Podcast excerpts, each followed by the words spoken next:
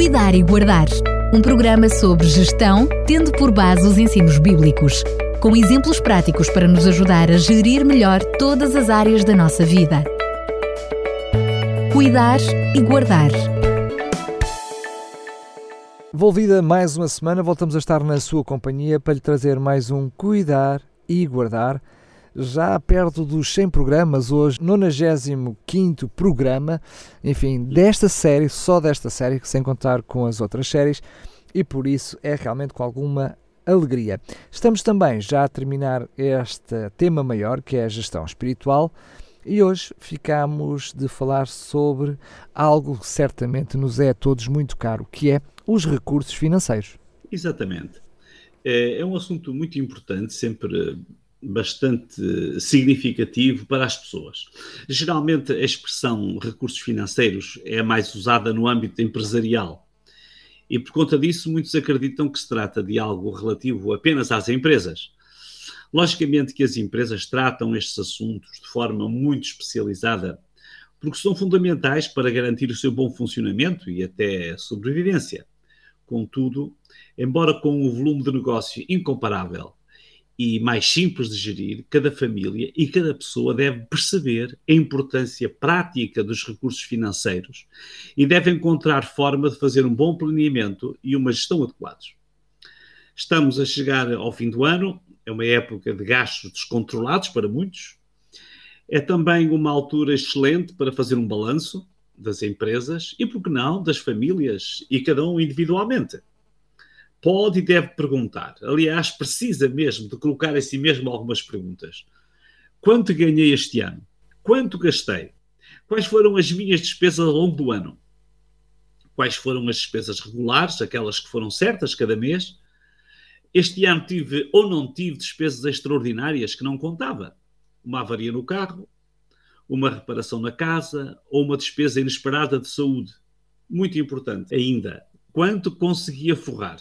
Consegui guardar algum dinheiro ao longo do ano? Ou ao chegar ao fim do ano vejo que o dinheiro não chegou e que fiquei com dívidas? Bom, vamos começar mais um ano. Comece desde já a planificar. Antecipe-se e faça as contas. Registre o que prevê que vai ganhar. Decida controlar as despesas para que o dinheiro chegue. Se tem alguma dívida, faça um plano para ir pagando. Não gaste mais que aquilo que o seu orçamento pode suportar. Resumindo, faça um bom planeamento.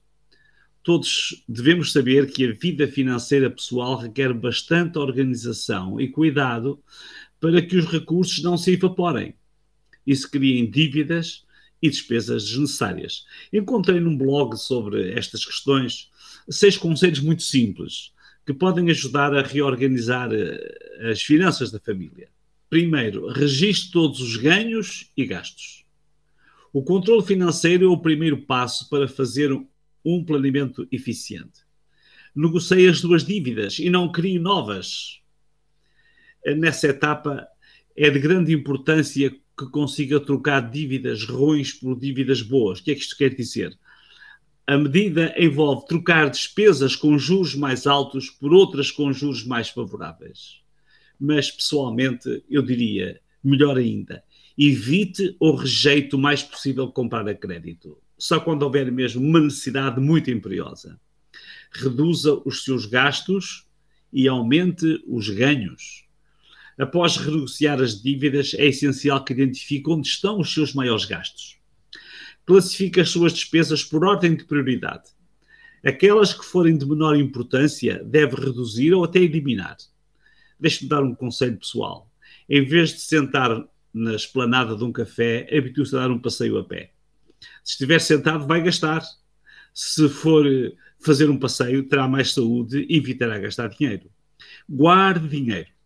Não chega a ganhar mais se os seus gastos aumentarem. Aprenda a poupar dinheiro e a investir o seu rendimento extra, pois isso vai garantir segurança e tranquilidade financeira. Muitas pessoas acreditam que só é possível juntar dinheiro quem ganha muito, mas não é verdade. Defina objetivos a curto e médio prazo. Talvez este seja o principal ponto do planeamento financeiro, porque sem objetivos, o planeamento financeiro nem sequer existe. Não gaste dinheiro naquilo que lhe faz mal. talvez não tenha pensado, mas gastamos muito dinheiro naquilo que nos faz mal. Peça a Deus que o ajude, porque isto é uma luta de cada um. As pessoas tratam até com muito carinho estas ameaças da economia caseira. Chamam-lhe o bolinho, o cafezinho, o cigarrinho e outros. Uh, se não tiver planos, estes, estes bolinhos, cafezinhos, cigarrinhos vão destruir a sua economia. Em vez de comer fora, prepara as suas refeições mais saudáveis. Pode ter refeições mais económicas e mais saudáveis se as confeccionar. Se não tiver planos de poupança para cada dia, não vai conseguir poupar nada por semana. Certamente que não conseguirá poupar nada em cada mês. E já pode imaginar o resultado no fim do ano. Portanto, é em cada dia, nessas pequenas coisas, que poderemos fazer a diferença. Invista o dinheiro seguindo o seu planeamento.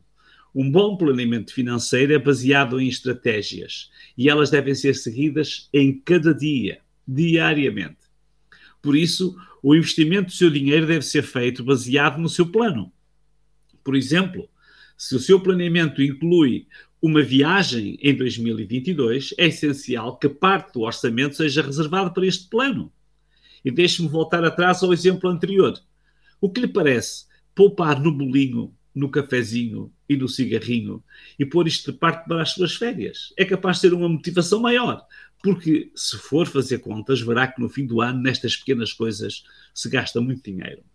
Além disso, lembre-se de investir o seu dinheiro em implicações que lhes tragam confiança, por exemplo, fala-se muito nos planos de poupança-reforma, nos certificados de aforro e outros. Escolha, mas escolha alguma coisa segura para ter as suas economias. Para além de tudo isto, não esqueça no seu plano de reservar uma percentagem para fins filantrópicos e de gratidão. Colocadas em prática, estas ações ajudarão toda a família a alcançar os seus sonhos e a cumprir as suas obrigações sem maiores apertos e essa tranquilidade financeira melhora até o relacionamento dos casais. Aliás, o povo diz: casa onde não há pão, todos ralham e ninguém tem razão. Portanto, além de contribuir para a criação dos filhos mais responsáveis, de forma como lidam também com os seus gostaria de refletir um bocadinho sobre a dimensão financeira e o sentido ético da vida. Tudo isto tem que ver com a economia, com a gestão dos recursos financeiros, mas também com a gestão da vida noutras dimensões dos escritores bíblicos chegam-nos duas palavras que vêm desde o primeiro século, duas palavras de origem grega, oikonomos e oikonomia. Estas palavras derivam de oikos e oikia, que é casa. O oikonomos é aquele que guarda a casa. Oikonomia é o substantivo abstrato que significa a administração da casa. Na linguagem de Paulo, os crentes deviam ser como bons oikonomos. Vou ler um texto de Coríntios que diz, portanto, consideremos os homens como servidores de Cristo e administradores ou econômicos dos mistérios de Deus. Ora, o que se requer dos administradores ou dos econômicos é que cada um se ache fiel. Olhando melhor eh, para este conceito sob o ponto de vista da missão, Paulo, ao escrever a sua carta aos crentes da capital do Império, a cidade de Roma, Sentia-se na obrigação de servir, dizia ele, eu sou devedor, tanto a gregos como a bárbaros, tanto a sábios como a ignorantes. Devido a esta dívida intrínseca de amor, ele quis e foi até Roma. Esta é uma visão muito peculiar do cristianismo. O mestre dos mestres tinha comissionado os seus discípulos, ordenando-lhes para eles irem, ide por todo o mundo. Enquanto alguns saíam pelas velhas rotas e pelos caminhos do Império Romano, eh, pondo e expondo em perigo as suas vidas, outros deveriam ser suporte de retaguarda. Jesus não podia ser mais claro nas suas intenções, do seu plano financeiro para a missão. Escreveu uh, o evangelista Marcos e ordenando-lhes que nada tomassem para o caminho, senão somente um bordão, nem alforjes, nem pão, nem, nem dinheiro no cinto, mas que calçassem as alparcas e que não vestissem duas túnicas. E dizia-lhes: Na casa onde entrares, ficai nela até partires dali. Nesta perspectiva de economato, descobrimos duas funções distintas: os que são enviados em missão e os que apoiam a missão. Paulo experimentou isto. Ele disse: Mostrei-vos em tudo que é trabalhando assim que podemos ajudar os necessitados e recordar as palavras do Senhor Jesus. É mais feliz quem dá do que quem recebe. Certamente que para muitos mais afastados destes ideais do cristianismo, esta cláusula não fará parte do seu planeamento financeiro. É mais compreensível.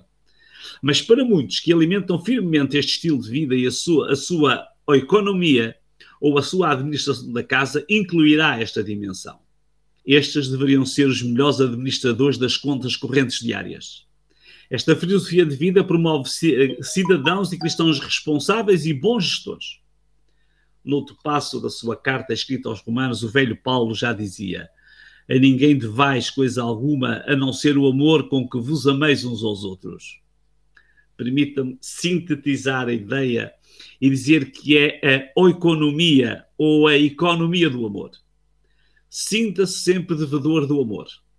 Que a sua administração financeira pessoal não seja uma economia fechada, autocentrada, agravada pelo peso do egoísmo. Refresque a sua economia pessoal com a leveza de uma perspectiva espiritual e filantrópica da vida. Planifique de tal maneira a sua vida que não precise dever nada a ninguém desfrute de paz, experimente uma verdadeira realização pessoal e viva de cabeça levantada diante de Deus e dos homens. Para que não esqueça, isto é cuidar e guardar. Chegamos assim ao fim de mais um programa e o próximo programa será também o fim desta série eh, que temos mencionado sobre a gestão espiritual. Qual será o tema então que vai encerrar esta série? Iremos falar sobre a gestão dos recursos naturais, eh, dentro desta grande visão que é realmente a gestão espiritual da vida. Muito bem, Fernando Ferreira, mais uma vez, muito obrigado e até ao próximo programa, se Deus quiser. Até o próximo programa e um abraço para todos. Cuidar e Guardar um programa sobre gestão, tendo por base os ensinos bíblicos, com exemplos práticos para nos ajudar a gerir melhor todas as áreas da nossa vida cuidar e guardar.